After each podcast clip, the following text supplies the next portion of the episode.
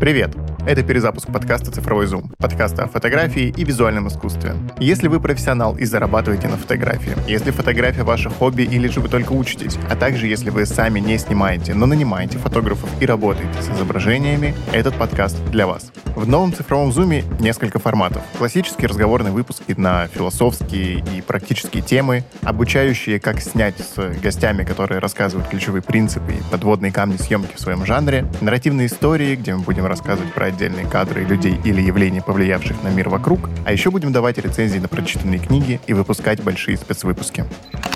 Меня зовут Евгений Князев, я снимаю фото и видео. Здесь еще Оля Другунова. Привет всем. Оля фотограф, дизайнер и автор телеграм-канала «Мобильная фотография», а также новый ведущий подкаста Антон Кузьмин. Йоу, привет, ребята. Давно не слышались. Антона вы могли слышать в подкасте «Человек с камерой» или в выпуске цифрового зума про авторское право в фотографии. И сегодня мы втроем говорим про синдром самозванца, про эффект Даннинга-Крюгера, долину отчаяния и как от всего этого избавиться, и как мы сами с этим сталкивались и избавлялись. Напоминаю, что нужно ставить 5 звездочек в Apple подкастах, поставить лайк в Яндекс Музыке и написать комментарий на Castbox е. А если подписаться на Инстаграм и Телеграм-канал, то можно первыми узнавать о новых выпусках, принимать участие в вопросах и изучать дополнительные материалы. Поехали. Давайте очень коротко, что произошло с э, цифровым зумом и человеком с камерой за прошедший год. Антон. С человеком с камерой произошло на самом деле многое. Я изначально записал это как э, проект, чтобы не сойти с ума на карантине, который у нас был весной 2020 года, потому что много чего разного происходило, и надо было как-то с кем-то разговаривать. Потом я дошел до определенной точки, которая мне была очень-очень интересна. Это Майкл Кристофер Браун, бывший фотограф Магнума, человек, который по собственной воле ушел из Магнума, который э, меня покорил тем, что он снимал Э, очень много иностранных конфликтов, в том числе на телефон. Тогда я горел этой идеей, и мне было интересно поговорить с ним один на один. И, мне кажется, завел несколько очень приятных, полезных знакомств, которые, мне кажется, во многом обогатили то, как я снимаю, что я снимаю и к какому стилю и подходу я сейчас подошел.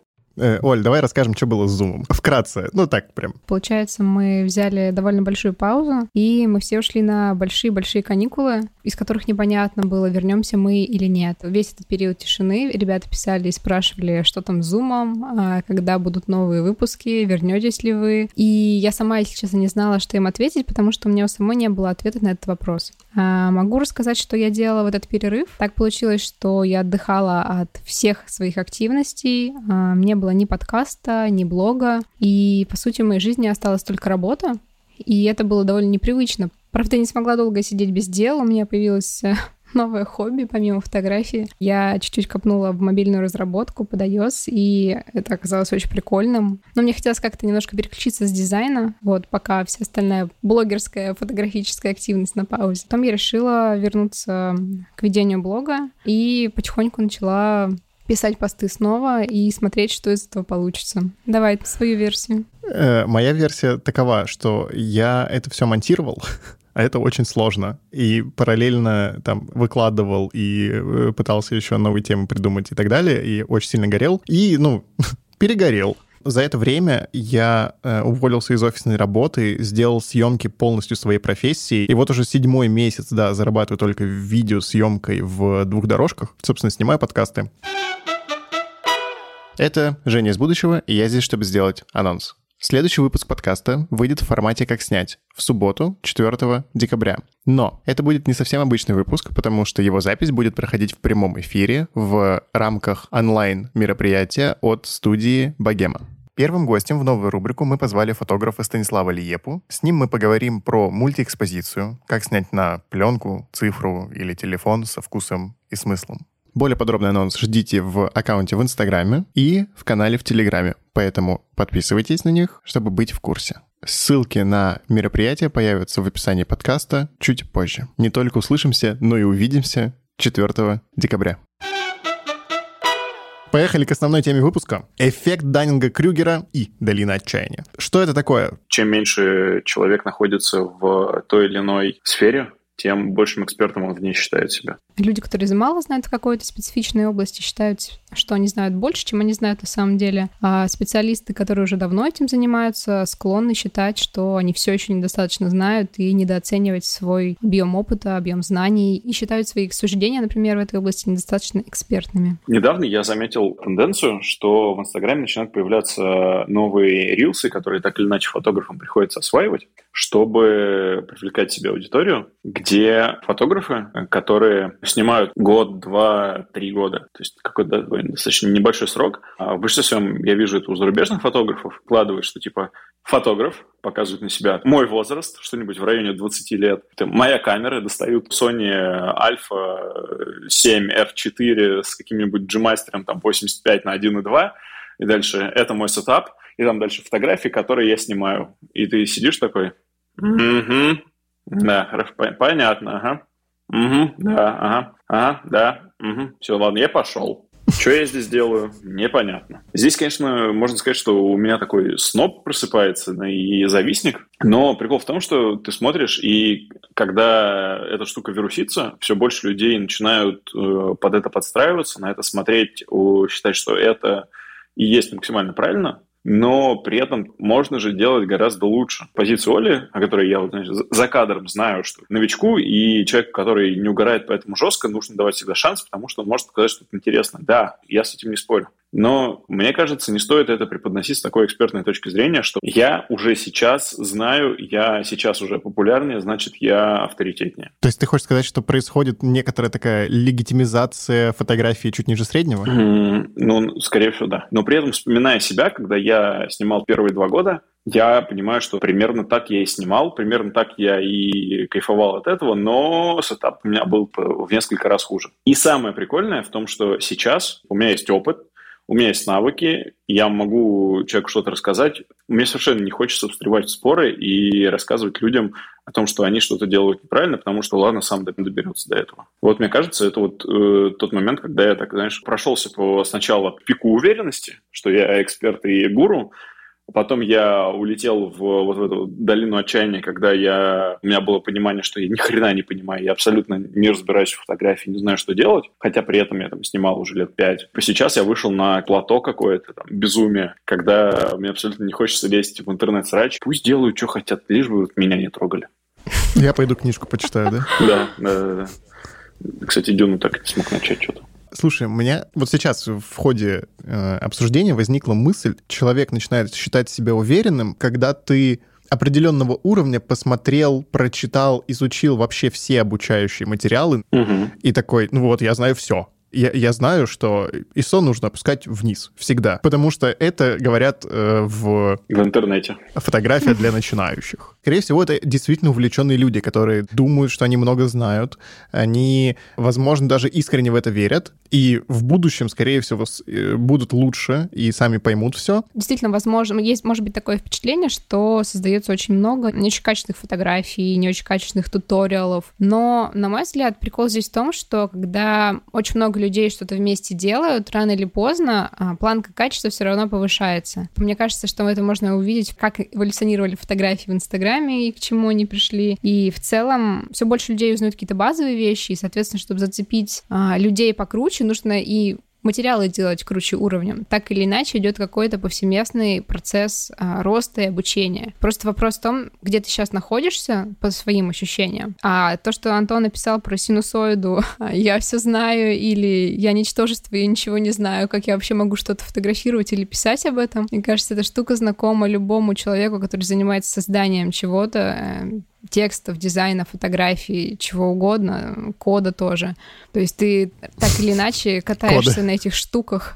По поводу того, что Оля сказала, что фотографии в Инстаграме эволюционировали. Я вот прям вообще не согласен, потому что эволюционировало только техническое качество этих фотографий с точки зрения эстетики и того, что делают люди, того, какие приемы они в начале пути используют для обработки – оно осталось абсолютно такое же, как э, было в момент запуска Инстаграма, просто тогда фотографии, качество камер было еще хуже, чем есть сейчас. Прикол в том, что люди все так же фигачат сверху там какую-то жесткую виньетку, выкручивают saturation и приделывают черно-белую фотографию, на которой там одна красная роза. Осталось то же самое, просто они вот, знаешь, э, есть в английском выражении, это tag sharp, когда они вот прям вот от и до резкие пиксель по пиксельно просто буквально. Это просто мы сейчас э, сами, грубо говоря, выбрались э, в другое болото, в котором люди снимают чуть покачественнее, где они чуть-чуть получше стали снимать и начали какой-то там, не знаю, смысл в это вкидывать. Оля, ты говоришь, что, что дилетантский уровень недооценен. Э,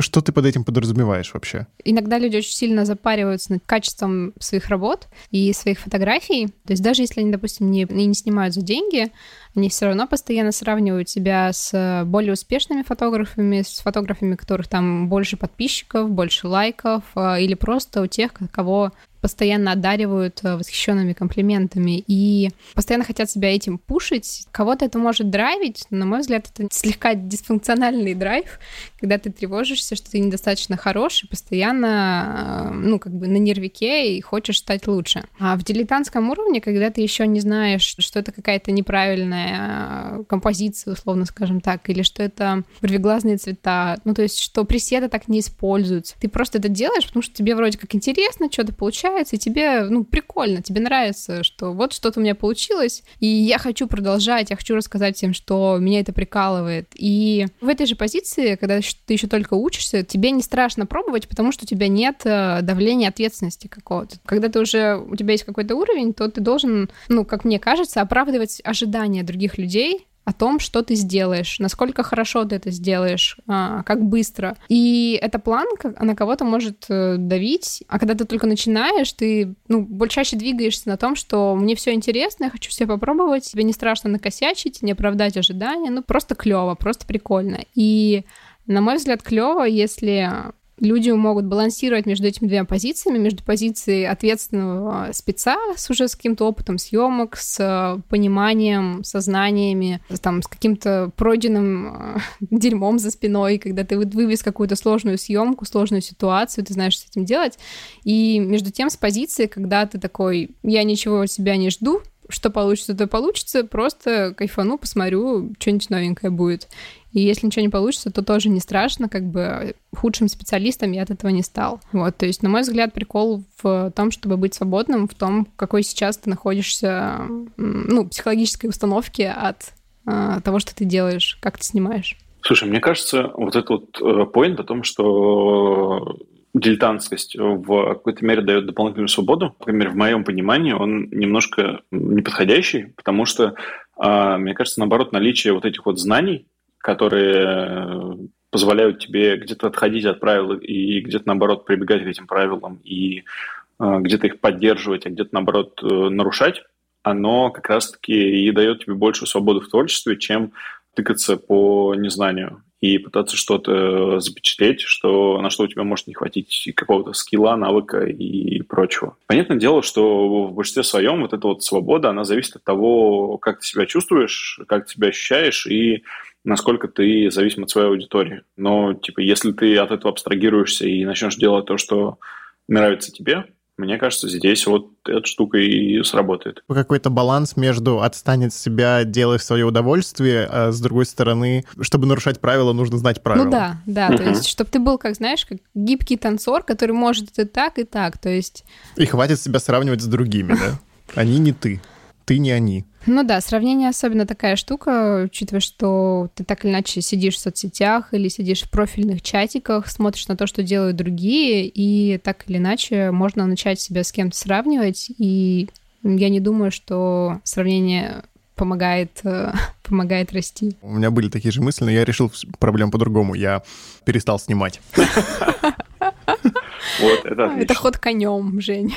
Да, да, это, ну, ты, ты не сможешь себя сравнивать, если нечего будет сравнивать. А я отписалась от всех фотоблогеров ради этого, чтобы найти свои собственные мысли в блог.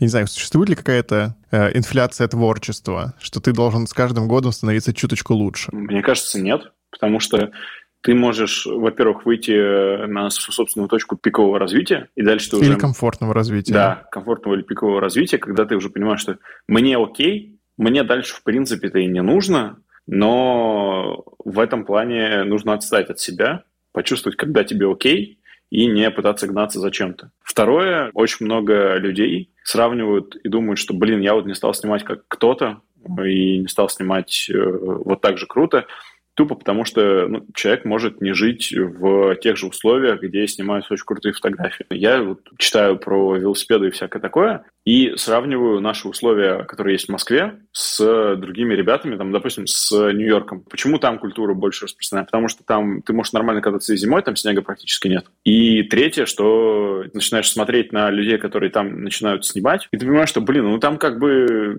свет в Нью-Йорке из-за небоскребов и этих улиц получше. Там условия, что просто достал камеру, направил ее куда-то и вышло лучше, чем если стараться в Москве. Да, да, особенно в центре. Для стрита почему там, допустим, клево, потому что в большинстве своем люди действуют от э, принципа «подстаньте от других», дайте им делать, что хотят. Ну вот люди там делают, что хотят, и у них получается клево, особенно если мы смотрим на всяких фриков, которых фотографируют на улице. У нас таких э, вряд ли найдешь. Ну, у нас фриков меньше, потому что холодно просто. Тоже вероятно. Сложно быть фриком в зимней куртке. А развиваться тоже можно по-разному. Условно, есть очень разные шкалы. Крутой фотограф — это что? Типа для кого-то крутой фотограф — это технозадрот, который пощупал все камеры, все объективы, на все поснимал и знает, э, ну, как бы, как работать с разной техникой. Для кого-то это чувак, который юзает все фото возможные фоторедакторы или знает все э, настроечки ползунков, какие-то скрытые менюшки, может э, обработкой просто выжить все, что угодно из фотографии. Для кого-то это в первую очередь психолог, который на личных персональных съемках съемках клиентских а, может а, душу вынуть из клиента и показать его просто в какой-то потрясающий портрет. Я не знаю, для кого-то это, ну, продажник хороший и продвиженец, то есть фотограф, у которого там миллион подписчиков условный, который там двигает тему фотографии как визионер. Очень часто, наверное, и я сам тоже раньше мало думал о том, а что вообще стоит за этим всем. То есть ты смотришь, вот, классный фотограф, ты думаешь, я хуже. Но, блин, ты один с телефоном, а он с э, огромной командой, и у, у него вот все, что ты перечислила, да, как бы человек, который знает все камеры, ну, типа, это механик камеры. Вот, ну, э, в кино часто используется такая профессия, да. Там человек, который знает все кнопочки, он, ну, там, типа, ретушер, или человек, который занимается постпродакшеном, колорист, э, отдельно продажник, отдельно еще кто-нибудь. Эрвин Олов. Вы видели фотографии Эрвина Олафа? А, нет. Я думаю, ты можешь Крюцена туда же, как пример. Там по самим фотографиям, на самом деле, заметно, что они такие, как будто немножко искусственные. Я полез на YouTube смотреть, э, а как он снимает. Как он снимает? Он сидит на стуле перед монитором. Вокруг бегает 15 человек, которые все делают, что он скажет. Вот как он снимает. Мне кажется, у и него... 15 человек только на площадке. Как бы я не говорю про тех, кто еще не на площадке, да, потому что это все, по идее, кто-то привез, еще, скорее всего, людей накормили, и кто-то location scouting ом занимался. Вот к этой же теме, почему я Крюдсона сказал, у него, наверное, человек 40 в команде, и он просто буквально воссоздает сцену на улице со светом. Ну, короче, вот то, что делают киношники там для минуты э, footage а, он делает для одной фотографии оценка себя, сравнение с другими людьми, неуверенность в своей компетенции очень похоже на синдром самозванца. Да. Вы с ним сталкивались?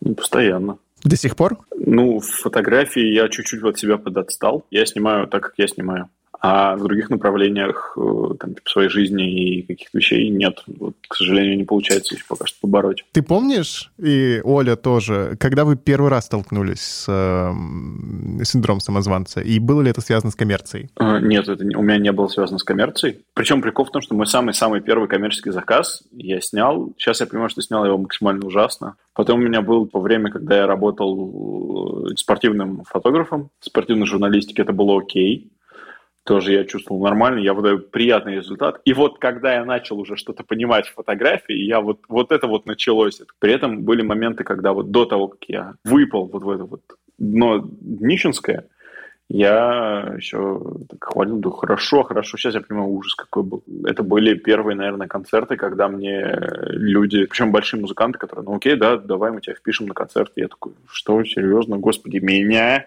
Вы видели, что вообще я снимал, да? Да, да, да, да. И, ну, вы знаете, на что вы согласились.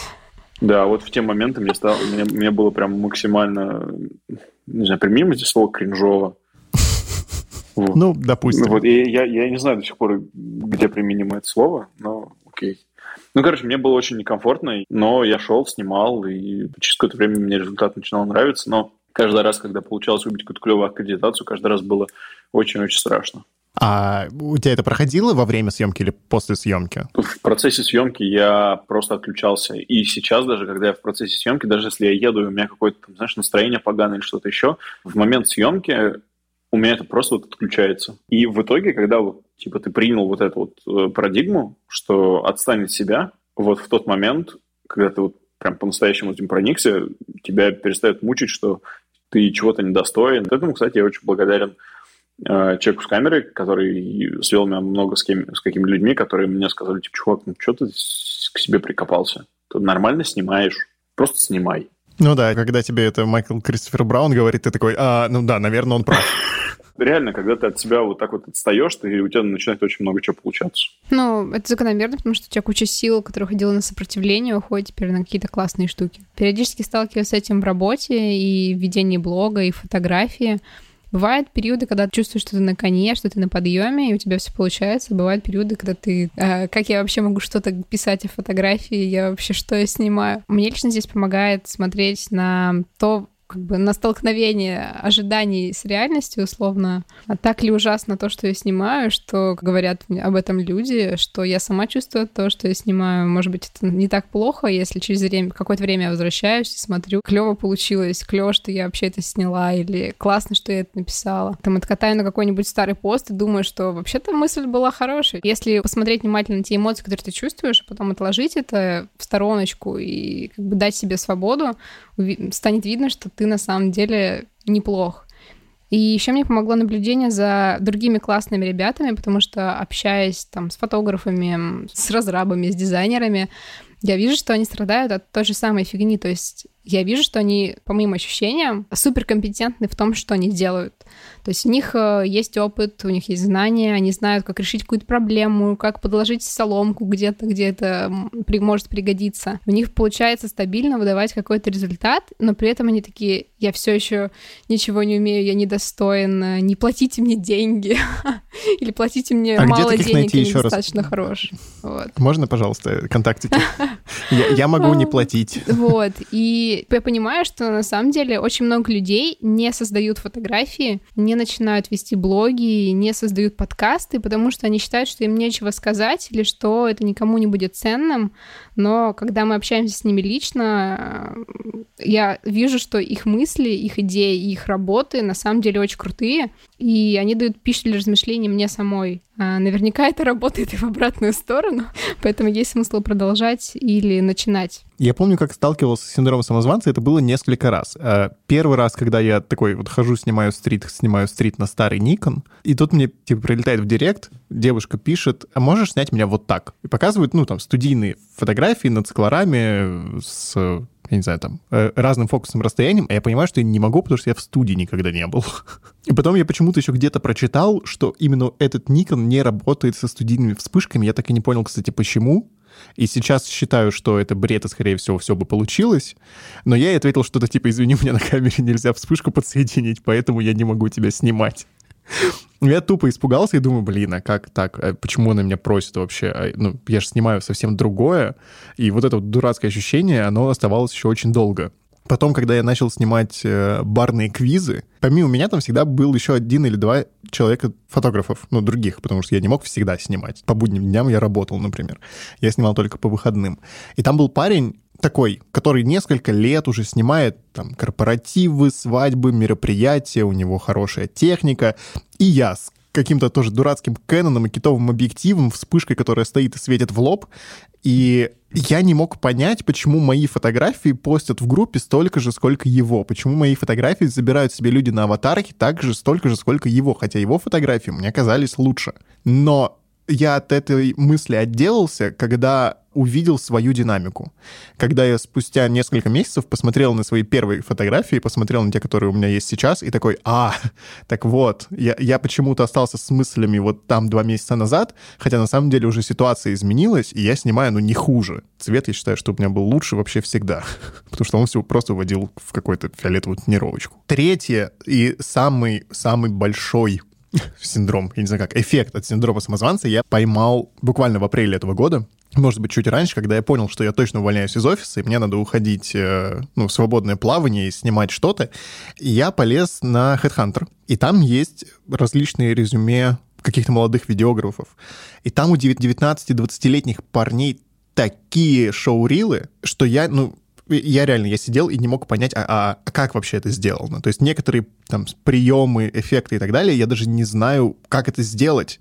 А я пытаюсь как бы с ними конкурировать. Женя, помнишь, сколько тебе? И мне 25. Ну, и, и, и вот эти вот 19-летние такие сидят, и, Женя такой с тросточкой уже с выпадающей челюстью такой, а, возьмите на работу, пожалуйста. Да, я, я ходил такой, э, эти э, эффекты, переходы, э, э, только прямые склейки, только джампкаты, только хардкор. Ну вот так я, по-моему, выглядел, потому что я, естественно, еще такой, типа, зачем добавлять э, э рамки 16-миллиметровой пленки на камеру, которую, и не добавлять при этом зерно. Вот. Но потом я от себя тоже как-то отделался, и все эти разы, на самом деле, я говорил себе одну и ту же вещь. Не мне это оценивать. В случае с там, коммерческими съемками не я должен оценивать, стою я этих денег или нет. Если мне эти деньги платят, или если идут ко мне, а не к этим 19-летним э, ребяткам, ну, значит, я что-то стою, значит, я нужен этим людям. Вопрос только, почему они выбрали меня. И вот это уже то, что стоит спрашивать напрямую и понимать свои ценности в других местах. Может быть, этот 19-летний э, парниша разговаривать не умеет и быстро отвечать, а ты отвечаешь за две минуты. И только поэтому ты выигрываешь и идут к тебе. Классно, классно. Это, типа, твоя уникальная продающая штука. Я как будто начал продажам учить. Покупайте мой курс. У них же еще проблема бывает то, что они снимают при этом за полторы тысячи рублей. А, а я такой, типа, в смысле, если они снимают за полторы, мои сколько стоят? Я что, 500 рублей стою тогда? И, и что мне делать? И что мне делать на эти 500 рублей? Да, кстати, кстати, вот этот демпинг, который есть на рынке, когда ты смотришь на ребят, которые, по твоему мнению, считают, снимают лучше тебя, но берут меньше, вот это вот очень сильно напрягает, потому что я сейчас, когда у меня есть вот эти редкие съемки, я ставлю типа, определенный ценник, я такой, ну вот, ребят, вот типа смотрите, я хорошо снимаю, поэтому вот столько, ну вот, ну пожалуйста, заплатите. Реально в голове есть вот эта штука, которая играет, но в переписке с кем ты говоришь, ну, ребят, вот ценник, а в голове ты себя... Давай честно, у тебя же ну, почти не спрашивают, а почему так дорого? Не, не спрашивают. Не, не спрашивают, ты сам, ты сам до себя докапываешься. Да, да, вот. И при этом же, да, э, демпингующие цены, по-моему, тоже очень связаны с синдромом самозванца. Ты думаешь, что ты недостаточно хорош или ты этого недостоин, занижаешь себе цену. Тут, кстати, есть интересный прикол с обратной стороны. Вы сами когда-нибудь искали фотографа себе? Сравнивали по, день, по деньгам? Э, я пытался, вот чтобы определить для себя цены, какой вообще рынок, да, вот репортаж в час, сколько стоит. Вот ну, мне, мне, ко мне пришли, говорят, э, у нас тут корпоратив э, одного оператора такси, будет идти три часа. Сколько денег надо, чтобы меня взять? А я не знаю, сколько денег это стоит. Ну, как бы, вообще. да, я шел гуглить, пытался там, найти сайты людей, юду, я не знаю. Но там везде тоже настолько разные цены, потому что как раз-таки существуют люди, которые снимают за 500 рублей, а есть люди, у которых это стоит 20 тысяч рублей в час. Качество с деньгами далеко не всегда связано у людей. То есть есть люди, которые себя недооценивают, а есть те, которые себя переоценивают, но к ним, например, ходят за статусностью, типа, условно, это самый дорогой фотограф в городе, я пойду к нему, потому что могу себе это позволить. Оля, ты начала говорить про оценку, поэтому давай сразу переходим. Все, о чем мы сегодня говорили, так или иначе связано с объективной оценкой себя самого и своих э, компетенций, своих умений, своих снимков и так далее. А можно ли вообще самого себя объективно оценить? Ты говоришь классно, что ты возвращаешься когда? То ты сильно свежим взглядом на это смотришь. Ну да. У тебя ты уже забыла, в какой момент ты это писала, скорее всего, или там ты это снимал, угу. в какой момент ты это обрабатывал, ты видишь как бы вот ну, чистое произведение. Да, это, ну, перерывы точно дают возможность по-новому посмотреть, но всегда останется еще какая-то штука, которая связана с восприятием, и для другого человека, например, эта фотография не будет крутой, и он точно не будет ее разбирать на атомы и анализировать вот э, своим аналитическим полушарием, пытаться понять, как это повторить. А если мы говорим не про твои работы, а про твой опыт, Потому что вот если мы возвращаемся к эффекту Даннинга-Крюгера, там же вся проблема в том, что человек на самом деле знает мало, а думает, что знает все. Как понять, а сколько ты на самом деле знаешь? Ну вот посмотрел ты все видео на Ютубе там, о фотографии. Выходишь, думаешь, что, что ты все знаешь. А, а потом оказывается, что есть какой-нибудь старый советский журнал, полный ну, таких вещей, о которых ты даже не думал. И ты такой, вау, существует еще печатные издания. И пошел по всем печатным изданиям и понимаешь, то, что в книгах пишут то, чего не рассказывают на Ютубе. После этого ты думаешь, ну все, я прочитал все книги, я вообще все знаю.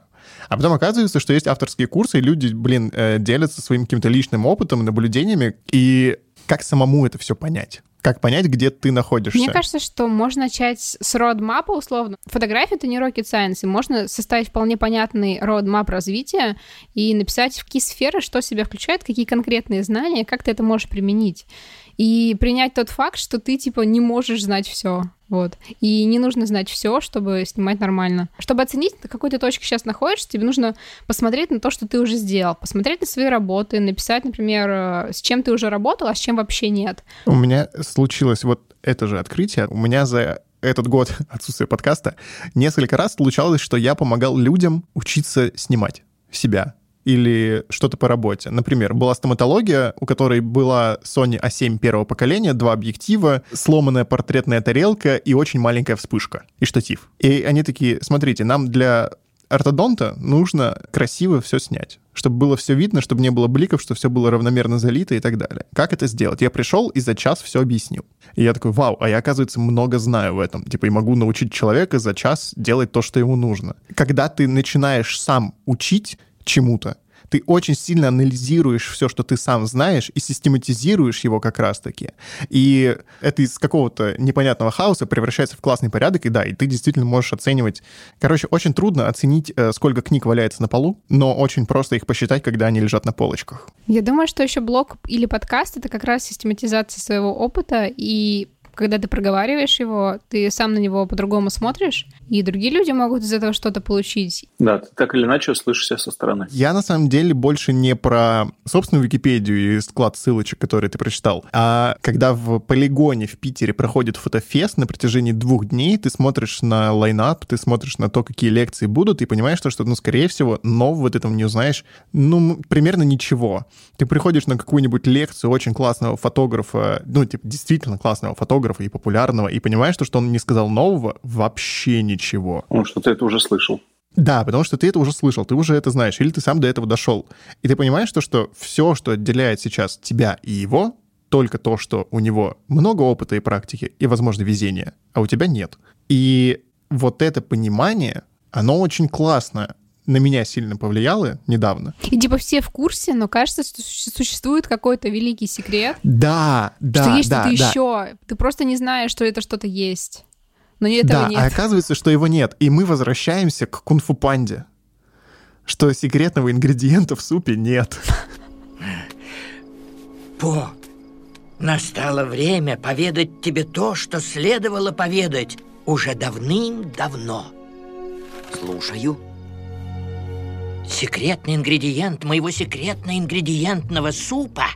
О, Слушай меня, секретного ингредиента не существует. как? Не существует. Нет его. Никакого секретного ингредиента. Постой, постой. Так мы готовим обыкновенную лапшу? Не добавляем ни специй, ни особенного соуса? Да незачем. Чтобы сделать что-то особенное, надо просто поверить, что это особенное. Ну, вот здесь, кстати, я могу сказать спасибо своей работе за то, что... То есть мне часто приходится взаимодействовать с разрабами, и а, ты им показываешь какой-нибудь референс, какой-нибудь сайт, где что-то происходит, и ты такой, боже, как это сделано, вы сможете это повторить? И они такие, не, магия какая-то, а потом через день приходят такие, да, мы нашли а, библиотеку, с которой это сделано, мы сможем сделать так же, никакой магии нет. Ты такой, ну и прекрасно, ребят, работаем. И вот это знание, я просто понимаю, что я до него, во-первых, очень долго шел, а во-вторых, э, ну, наверное, достаточно много каких-то вещей изучал. Но это знание, оно очень сильно отпускает. И ты такой, а, все, все, что мне остается, идти снимать. Мне кажется, хорошая концовка выпуска. Звучит потрясающе. Да, вот, вот сейчас, Жень, ты молодец. Хорошо сказал. С вами был подкаст «Цифровой зум». Меня зовут Евгений Князев. Здесь еще была Оля Драгунова Спасибо всем, что послушали, и услышимся. и Антон Кузьмин. Все, ребят, спасибо, что послушали. Я надеюсь, вам было полезно. Делитесь этим выпуском со своими творческими друзьями, ставьте оценочки в Apple подкастах, лайки в Яндекс Музыке, это там кнопка подписаться, и оставляйте комментарии на Кастбоксе, подписывайтесь на Телеграм-канал, на Инстаграм, там будут анонсы, там будут опросы, там будут дополнительные материалы по теме. Очень рад вернуться. Услышимся через неделю. Пока. Всем мир. thank you